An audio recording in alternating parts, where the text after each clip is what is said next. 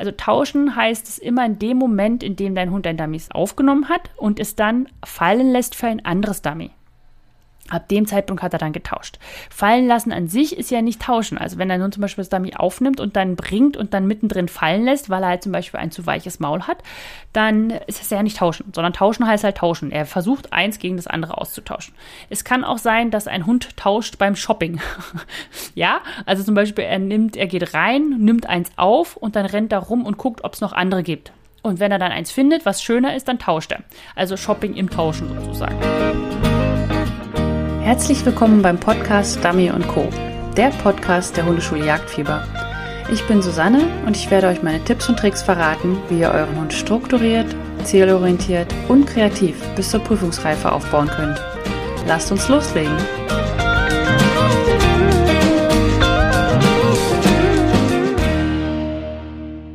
Herzlich willkommen beim Podcast Dummy Co. Ich bin Susanne von der Hundeschule Jagdfieber und heute geht es um den zweiten Teil des Dummy ABCs. Vor zwei Wochen ist ja schon der erste Teil des Dummy ABCs rausgekommen und zwar ging es da um das Dummy ABC vom A bis L, also Apportieren bis Lining.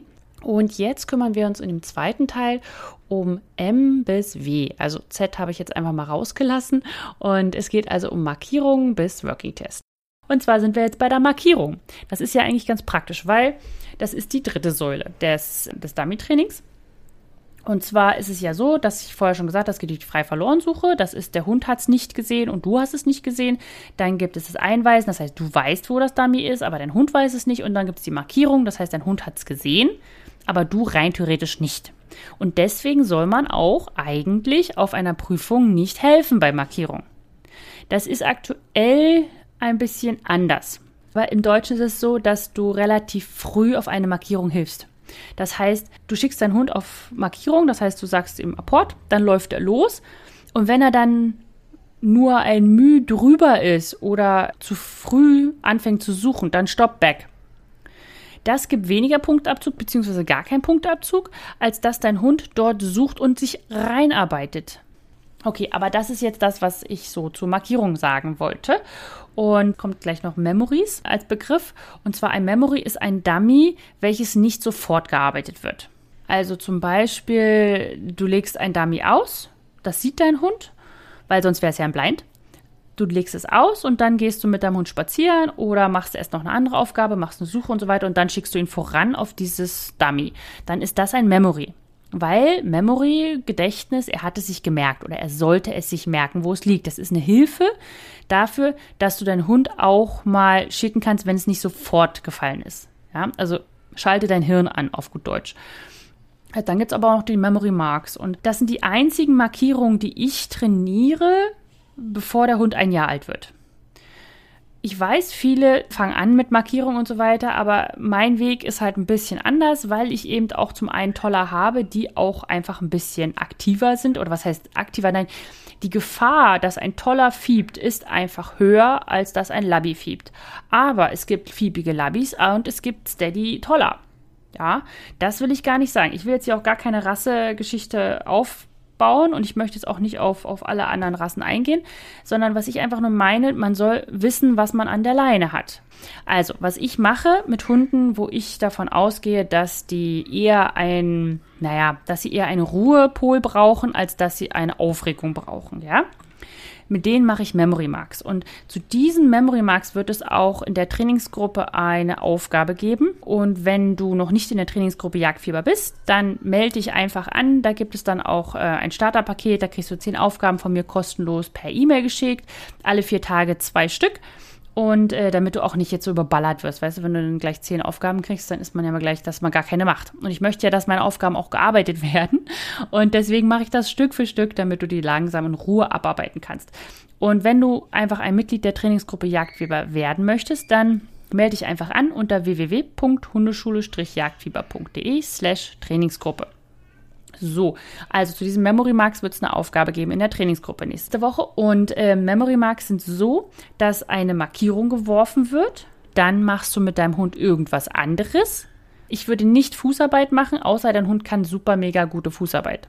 Ja, ansonsten würde ich das nicht machen. Ich würde eher empfehlen, zum Beispiel eine Suche zu machen oder ein Einweisen, wenn dein Hund das schon gut kann. Oder du kannst zum Beispiel auch einen Trick machen. Also das mache ich immer gerne, wenn ich etwas machen möchte, was den Hund ein bisschen auflockert, ihn aber auch nicht jetzt so pusht. Das heißt, dein Hund lernt von Anfang an, dass Markierungen nicht sofort gearbeitet werden. Das Ding ist nämlich, wenn du irgendwann mal auf eine Prüfung gehst, zum Beispiel die Dummy A oder ein Working Test A, dann wird dein Hund sehr, sehr schnell lernen, dass Pum, Schuss, Arbeiten heißt.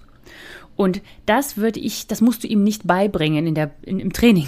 Das ist etwas, das ist, es sollte eher so sein, oh, ich darf gehen, das ist ja toll, als warum darf ich nicht gehen? Ja, also wenn zum Beispiel der Richter sagt, da wird eine Markierung geworfen, dann machen wir Fußarbeit und dann darfst du sie holen. Das ist so eine typische Standard Working Test A Aufgabe. Ja, ist ja auch der Appell in der Dummy A. Und wenn das der Fall ist und wenn du deinem Hund vorher beigebracht hast, dass Pum, werfen, go heißt, also dass er apportieren darf, dann hast du dieses, aber warum darf ich nicht? Und was ich lieber in meinem Hund habe, ist, ah, Pum, Wurf und dann macht ihr was. Ja, ja, hm, ich weiß, wir machen erstmal was anderes. So. Und wenn du dann in der Prüfung mal da bist und dann kommt Puff, darfst gleich arbeiten, dann ist dein Hund überrascht. Ja, vielleicht nicht perfekt markiert, kann alles sein, aber er sagt, oh, ich darf arbeiten, super, los geht's. Und du hast nicht dieses ne, ne, ne, ne, ne, ne, ne, dieses Gemecker. Und dieses Gemecker ist halt bei Hunden einfach mal ein, ein Grummeln oder ein Fiepen oder ein Einspringen oder ein was auch immer. Es ist einfach ein großes Aber in deinem Hund und das solltest du nicht zulassen. Das solltest du einfach nicht trainieren. Und deswegen mache ich Memory Marks. Und wie gesagt, das ist dann auch eine Aufgabe dazu in der Trainingsgruppe.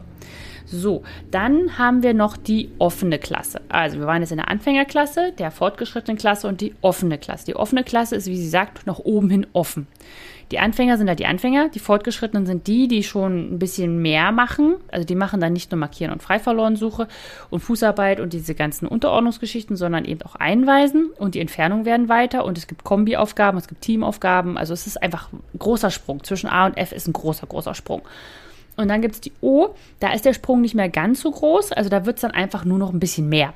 Es kommt nichts Neues dazu, aber es wird mehr. Es wird weiter, es wird schwieriger, die Verleitungen werden näher, die Winkel werden enger oder es ist einfach mehr Geballer oder es gibt da noch das Treiben. Und dazu komme ich aber noch, was das Treiben genau ist. Ja, und in der offenen Klasse ist es dann vor allem eben so, dass die Entfernungen riesig werden. Ja, also da muss man dann halt dann, da muss der Hund halt nicht mehr über eine Wiese, sondern muss er über eine Wiese, über einen Weg, über einen Graben und sonst wohin. Also ich habe mal eine, eine, Prüfung mit, mit Mika gemacht in der O und das war, äh, wir waren im Wald, er musste aus dem Wald raus, über den Weg, durch einen Graben, über eine Wiese, über einen Zaun, einen Hügel hoch.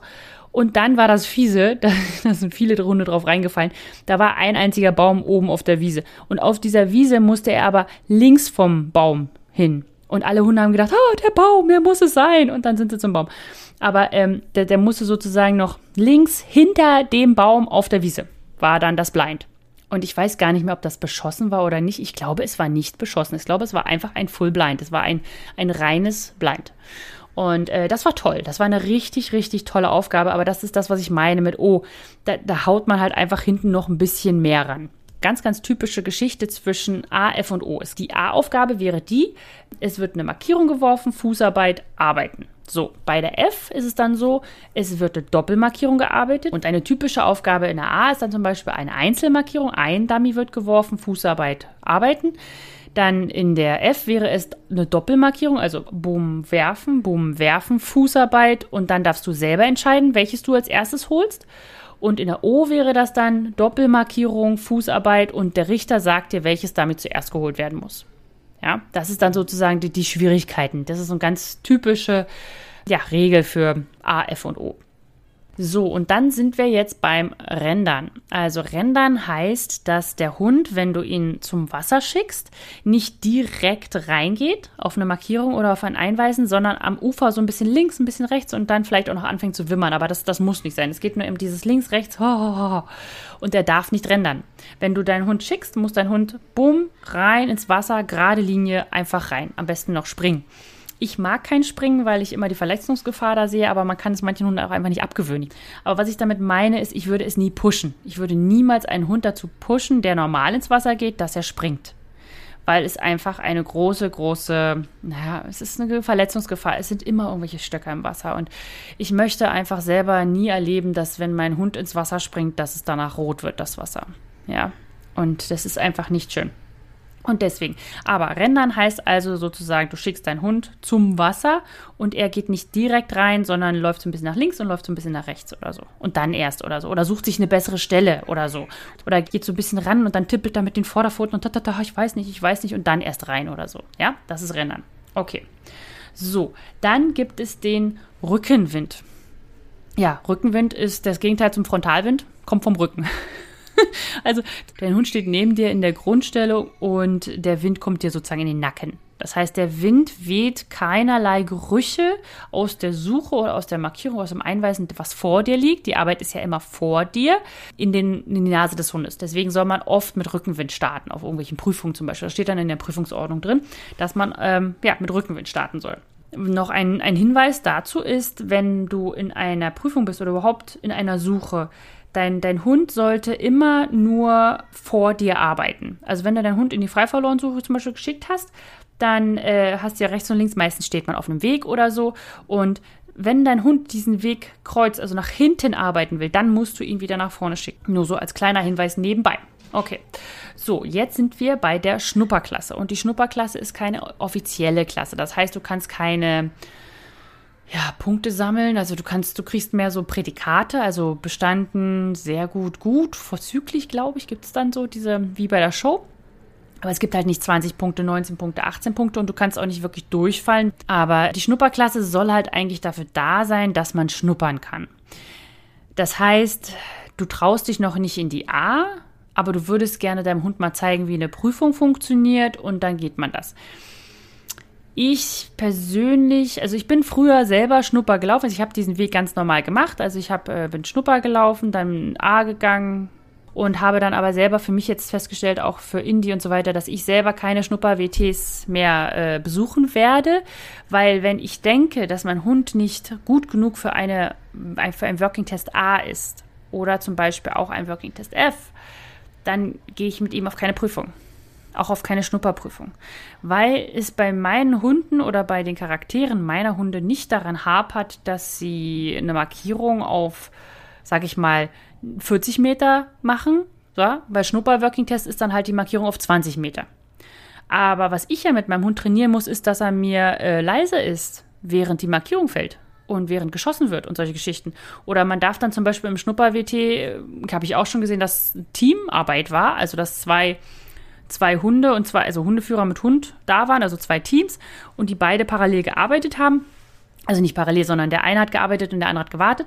Und dann durfte man seinen Hund anleihen, damit er nicht einspringt. Ja, ist ja eine tolle Geschichte, aber anleihen hilft ja nicht gegen, gegen Heulen und Weinen und Fiepen und, und Frust schieben. Ja, und äh, das ist sozusagen genau das Gleiche, nur dass man, die, die Entfernungen sind halt kürzer. Und gerade bei Hunden, die so aktiv sind, da ist es doof, wenn die Entfernungen kürzer sind. Weil überleg dir mal, dein Hund hat sich zusammengerissen, alles toll, er hat den Frust runtergeschluckt, alles super und dann darf er arbeiten und dann ist das so ein Plupp. Ja, ist er völlig unausreichend, um irgendwas abzuarbeiten, was Stress jetzt angeht. Und deswegen habe ich jetzt für mich persönlich beschlossen, dass ich, also ich gehe halt auf keine Schnupper-WTs mehr, wenn ich einen Hund habe, der irgendwie mal später auf Prüfung laufen soll ich glaube, man kann sich halt auf so einer Prüfung viel kaputt machen, was die Steadiness angeht. Und deswegen würde ich selber nicht mehr sowas melden, wenn ich einen Hund habe, mit dem ich später auch wirklich auf Prüfung gehen möchte. Aber wenn du einen Hund hast, der total steady ist und total entspannt ist und, weißt du, gar keine Probleme hat mit, mit Einspringen, mit Fiepen, sondern mehr so vielleicht so ein bisschen mehr Power braucht, also der mal, der mal Schüsse erleben muss und sowas alles, dann, äh, dann kannst du da gerne hingehen. Da hätte ich so gar keine Bedenken mit. Aber so eine Hunde, so einen Hund hatte ich noch nie. Ich hatte solche Hunde schon im Training und das war auch mal ganz spannend. Und da haben wir dann das auch gelöst, dass zum Beispiel halt, dass die Arbeit wirklich auch getan wird. Aber das ist jetzt nicht das, wo ich sozusagen am meisten mitarbeite. Die meisten Hunde, die zu mir kommen oder die Teams, die zu mir kommen, haben eher das Problem, dass der Hund zu viel machen möchte. Ja, okay. Und dann sind wir jetzt auch schon bei der Schussfestigkeit. Und zwar die Schussfestigkeit meint, dass dein Hund nicht wegrennt oder fiebt oder schreit oder irgendwas macht, wenn jemand mit einer Platz Schrotpatronenpistole rumschießt. Es geht jetzt nicht um Schrot neben deinem Hund. Ja, das ist schon eine andere Geschichte. Das ist dann, wenn du im, im jagdlichen Bereich arbeiten möchtest, da hast du dann auch Prüfungen, wo neben deinem Hund sehr, sehr laut geschossen wird. Und das heißt einfach nur, dass dein Hund arbeitet, nachdem geschossen wurde und sich nicht versteckt, weil er Angst hat vor dem Geräusch oder die Arbeit einstellt. Und Schussscheue ist genau das Gegenteil. Also Schussscheue ist halt diese Angst. Das heißt, dein Hund stellt die Arbeit ein, wenn er einen Schuss gehört hat oder rennt weg. Und damit kannst du halt nicht wirklich arbeiten, weil es wird halt auf jedem WT eigentlich geschossen. Und gerade auf einem WT wird ja rechts, links überall geschossen. Das sind ja dann, was weiß ich, fünf oder sechs Aufgaben und in jeden Aufgaben ist ein Richter und den ganzen Tag über wird in jeder Aufgabe meistens geschossen. Und das ist sehr, sehr viel Ballerei in einer Prüfung drumherum. In der Dummy-Prüfung ist es meistens so, dass du nur einen Richter hast und dementsprechend gibt es auch immer nur eine Aufgabe. Und dann wird auch nur in der einen Aufgabe geschossen. Das heißt, du kannst das relativ absehen, wie viel geschossen wird. Das ist jetzt vor allem ein Hinweis für Leute, die Problematik haben. Das heißt, wenn der Hund sich so aufdreht, wenn es halt geschossen wird. Und da würde ich immer, immer, immer mit einer Dummy-Prüfung starten, bevor ich auf einen Working-Test gehe, weil einfach die Atmosphäre viel aufgeheizt ist auf dem Working-Test. Und das ist die, der bessere Einstieg für deinen Hund als so ein WT, wo du dann einfach anfängst und dann da 60, 80 Hunde sind und überall wird geschossen und überall sind Leute, man kann nirgendwo gehen. Und das ist sehr, sehr stressig. Da muss dein Hund auch erstmal mit umgehen lernen. Okay, und jetzt sind wir weiter beim S und zwar dem Shopping. Und zwar Shopping ist im Gegensatz zum Blinken, also Blinken ist ja, was ich vorhin schon sagte, dein Hund geht in die Suche und dann sieht er einen Dummy und dann tut er so, nee, nee, habe ich nicht gesehen. Shopping ist Schaufensterbummel. Das heißt, dein Hund geht in die Suche und sagt, oh, das ist Dummy. Einmal drüber riechen. Nee, das mag ich nicht. Vielleicht gibt es ja noch ein besseres. Und dann geht er zum nächsten Dummy. Oh nee, das ist ja auch kein Felldummy. Na, dann gehe ich zum nächsten. Also er, er guckt sich alles an. Und wenn er sich dann sozusagen die Schaufenster durchgeguckt hat, dann äh, entscheidet er sich dafür, was er dann haben möchte. Also zum Beispiel, ach nee, das zweite Dummy, ja, das war am schönsten, das nehme ich jetzt. Oder auch gerne, das ist ein fremdes Dummy, das ist ein fremdes Dummy. Oh, das ist eins von meiner, meiner Hundeführerin oder meinem Hundeführer und das nehme ich jetzt. So, das ist Shopping, ja. Das, da siehst du aber auch. Dein Hund sagt richtig, oh, hier ist was. Oh, nee, das will ich nicht. Im Gegensatz zum Blinken. Wo er einfach so tut, dü, dü, dü, ich habe nichts gesehen, ich kenne es nicht. Blinken ist dadurch auch viel, viel schwieriger zu korrigieren, weil man immer nicht genau weiß, ob der Hund es wirklich nicht gesehen hat. Also oder wirklich ignoriert. Weil auf dem Hund rumhacken, der es wirklich nicht gesehen hat oder wirklich nicht gerochen hat, ist halt schwierig. Weil dann kannst du dir auch die Arbeit verhauen damit. So. Aber gut, jetzt sind wir beim Stopppfiff oder Sitzpfiff. Ja, das ist der Pfiff, den man dem Hund gibt, wenn er im Felde ist. Du schickst deinen Hund zum Beispiel mit voran los. Dann gibst du einen Sitzpfiff, also er ist dann zu weit links oder er fängt zu früh an zu suchen oder er ist nicht gerade gelaufen oder er geht, was weiß ich, er macht irgendwas, wo er nicht hin soll. Dann gibst du einen Sitzpfiff, das ist meistens ein Tut mit der Pfeife und dann soll sich der Hund umdrehen und sich hinsetzen und er soll nicht auf dich zulaufen. Das ist der Sitzpfiff oder auch Stopppfiff genannt. Und dann schickst du ihn halt weiter. Das ist aber etwas, was man, also dann ist er sozusagen schon ja, integriert. Du solltest anfangen mit deinem Hund beim Sitzpfiff, dass du ihm erstmal den Sitzpfiff beibringst. Dann solltest du den Sitzpfiff immer anwenden, wenn du irgendwas mit Einweisen machst. Also Back, links, rechts immer vorher den Sitzpfiff setzen, damit dein Hund dann später, wenn du das Puzzle zusammensetzt, sieht, ah, Sitz und dann Back. Ah, okay, dann versteht er das besser. Gut. Dann haben wir noch das schöne Wort Stück. Also das kommt vor allem aus dem jagdlichen Bereich, weil man da halt sagt, ja, das Stück. Und im Dummy-Bereich ist es aber so, dass man auch zu den Dummies dann Stück sagt. Also, weil das wird ja sozusagen imitiert, dieses Dummy soll ja dann die Ente sein. Und dann sagt er, das Stück ist dort oder er hat drei Stücke reingebracht. Das heißt, dass er halt drei Dummies äh, reingebracht hat. Aber das ist etwas, was ich eher weniger be benutze, wenn ich wirklich von Dummies rede. So, dann sind wir noch beim Wort Style. Und zwar, äh, das bezeichnet die Art und Weise, wie dein Hund aussieht, wenn er arbeitet. Also er soll einen schönen Style haben, so sagt man. Also als Richter ist es halt einfach auch, du bist ja auch ein Mensch und es sieht halt einfach schöner aus, wenn so ein Hund pfeilschnell bum bum rein raus so. Oder auch in der Suche zum Beispiel. Es gibt, also zum Beispiel Indy ist ein sehr, sehr gründlicher Sucher und ich weiß ganz genau, wenn der in eine Suche geht und wenn der da leer rauskommt, also leer rauskommen heißt, er hat nichts gefunden, dann weiß ich, da ist nichts. Aber es sieht halt nicht aus. Er läuft in die Suche rein und äh, läuft, hm, sag ich mal, jetzt nicht in einem Wahnsinnstempo, sondern in einem normalen Tempo. und bleibt auch mal stehen, hält die Nase in den Wind. Also sehr, sehr effizient und sehr, sehr effektiv, aber es sieht halt nicht aus. Ja, es gibt dann einige Richter, die halt einfach sagen, naja, okay, er ist halt nicht so engagiert bei der Sache, aber dabei ist er einfach nur gründlich. Aber egal. Das kommt dann eben auch mal von Richter zu Richter an. Aber was man halt sehen möchte, ist halt ein Hund, der zügig ist, aber dabei gleichzeitig effektiv ist, also auch nichts überrennt und nicht einfach nur kopflos rumrennt, sondern auch zeigt, dass er ein System hat. Und oft wird zum Beispiel auch die, die Route sollte sich bewegen. Also zum Beispiel gerade bei den Labis, wenn die arbeiten, sollte er sie sich bewegen. Also dass sie halt auch anzeigt, dass äh, der Hund das gerne macht. Und das ist auch einfach, ja, dass der so drin ist in seiner Arbeit. Da kann man ja auch oft an der Routenbewegung schon erkennen, wie weit er ist, was ich übrigens bei den Toller ganz lustig finde, weil die, finde ich, hören auf, mit der Route zu wedeln, wenn sie in der Arbeit drin sind. Und der, der Labby an sich fängt ja erst an. Aber äh, ja, bei den anderen muss ich, muss ich gestehen, da weiß ich es gar nicht genau. Bei den Flats, ja, die wackeln ja. Flats wackeln immer mit der Route. Da, das ist egal, was sie tun. die sind so glückliche Hunde.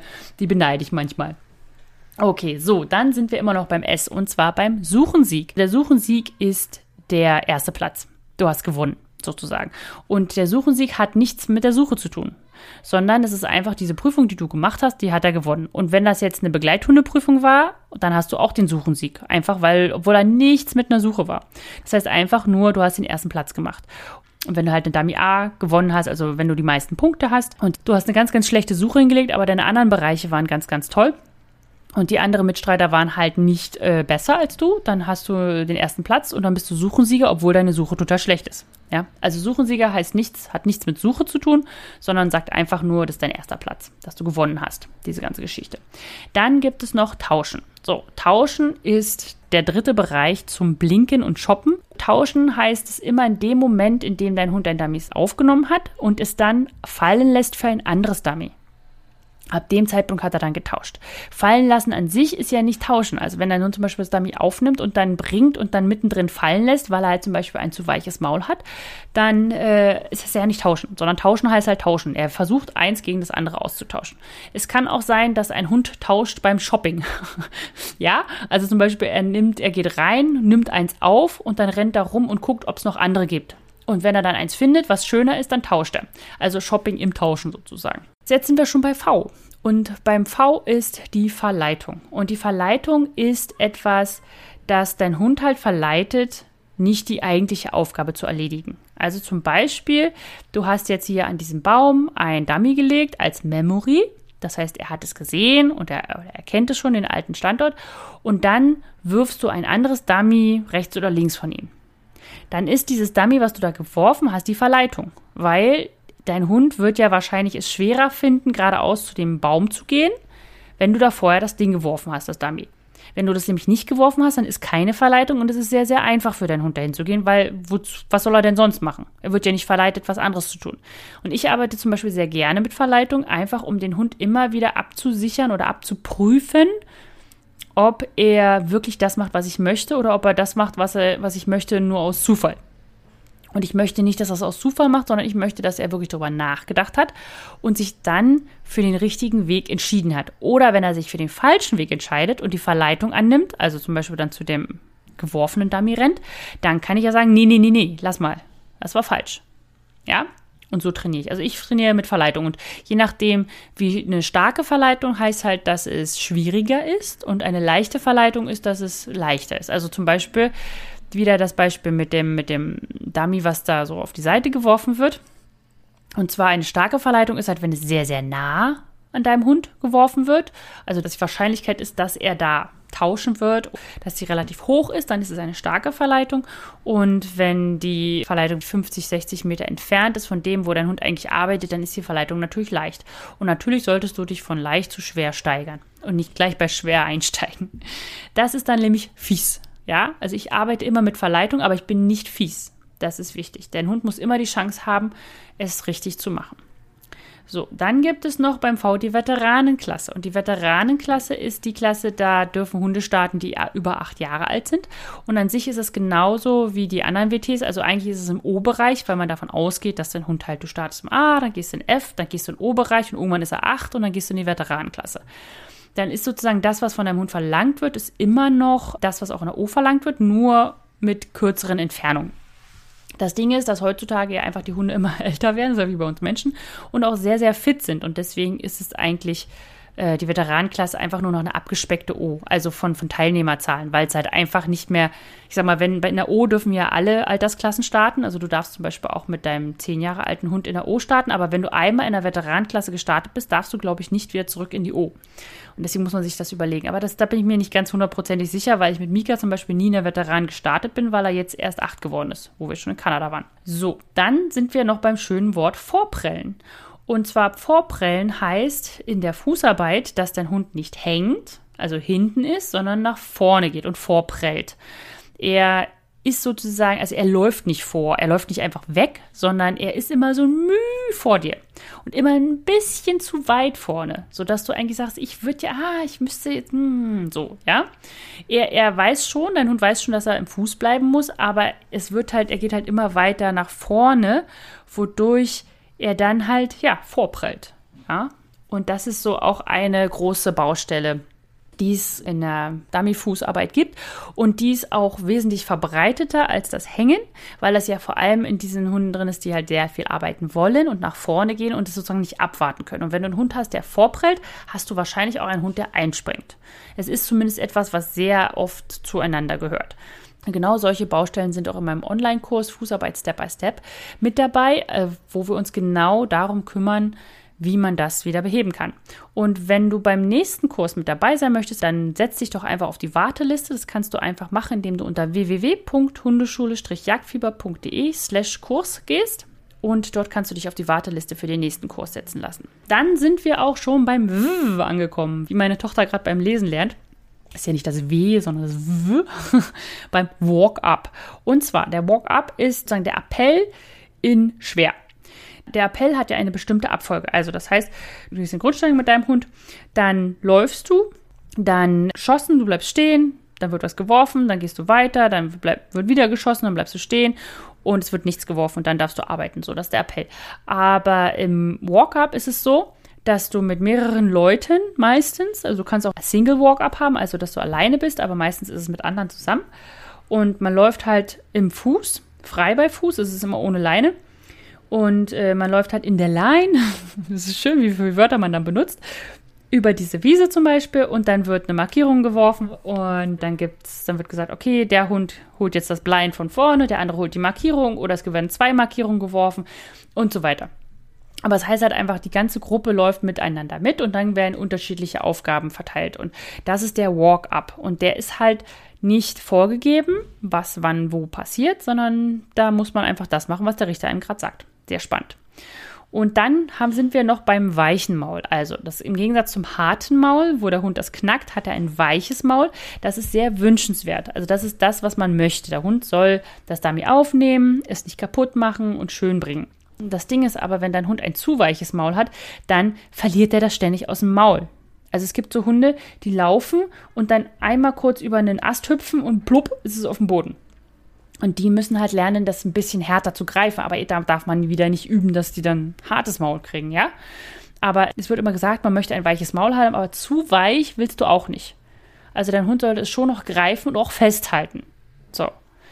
Und ja, Genau, das ist das weiche Maul. Dann gibt es auch noch den Wind. Und da fragt ihr euch vielleicht, warum erklärt sie mir jetzt, was Wind ist? Weil eigentlich solltet ihr wissen, was Wind ist. Ich glaube es auch. Aber ich möchte es gleichzeitig mit dem nächsten Wort verbinden, und zwar der Witterung. Und das ist ein Unterschied. Also, der Wind ist zum Beispiel Frontalwind oder Rückenwind. Das heißt, der Wind weht. Und da kannst du überlegen, wie weht der Wind, sodass mein Hund eine bestimmte Witterung bekommt. Witterung heißt, dein Hund kriegt in dem Moment, in dem er Witterung bekommt, kriegt er das Dummy, den Dummy-Geruch in die Nase. Das heißt, er sagt, oh, hier ist es. So, wenn du zum Beispiel jetzt eine Aufgabe planst, das heißt, der, der Wind kommt von der Seite, dann sagst du, okay, ich habe Seitenwind und mein Hund kommt in die Witterung ab dem und den Metern. Oder ich lege das Dummy so, dass mein Hund nicht in die Witterung kommt. Das heißt, dass dein Hund nicht das Dummy riecht, da wo du ihn abgesetzt hast. Da habe ich jetzt zum Beispiel auch eine Aufgabe zu gehabt für die Trainingsgruppe Jagdfieber. Und zwar, dass der Hund so abgesetzt wurde, dass, wurde, dass er das Dummy, was in der Nähe ist, nicht wittert, also nicht riecht. Dafür hat man dann den Wind genutzt, dass der Wind den Geruch wegtreibt. Und deswegen ist es wichtig, sich über Wind und Witterung Gedanken zu machen. So, und dann sind wir schon beim letzten Wort und zwar Working Test. Und zwar der Working Test ist ein Unterschied zur Dummy-Prüfung, dass der Working Test nicht vorausgeplant wird, was für Aufgaben es gibt. Bei einer Dummy-Prüfung, also Dummy A, F und O, weißt du, was passiert. Also da steht in der Prüfungsordnung, da wird jetzt eine Markierung auf 30 Meter geworfen.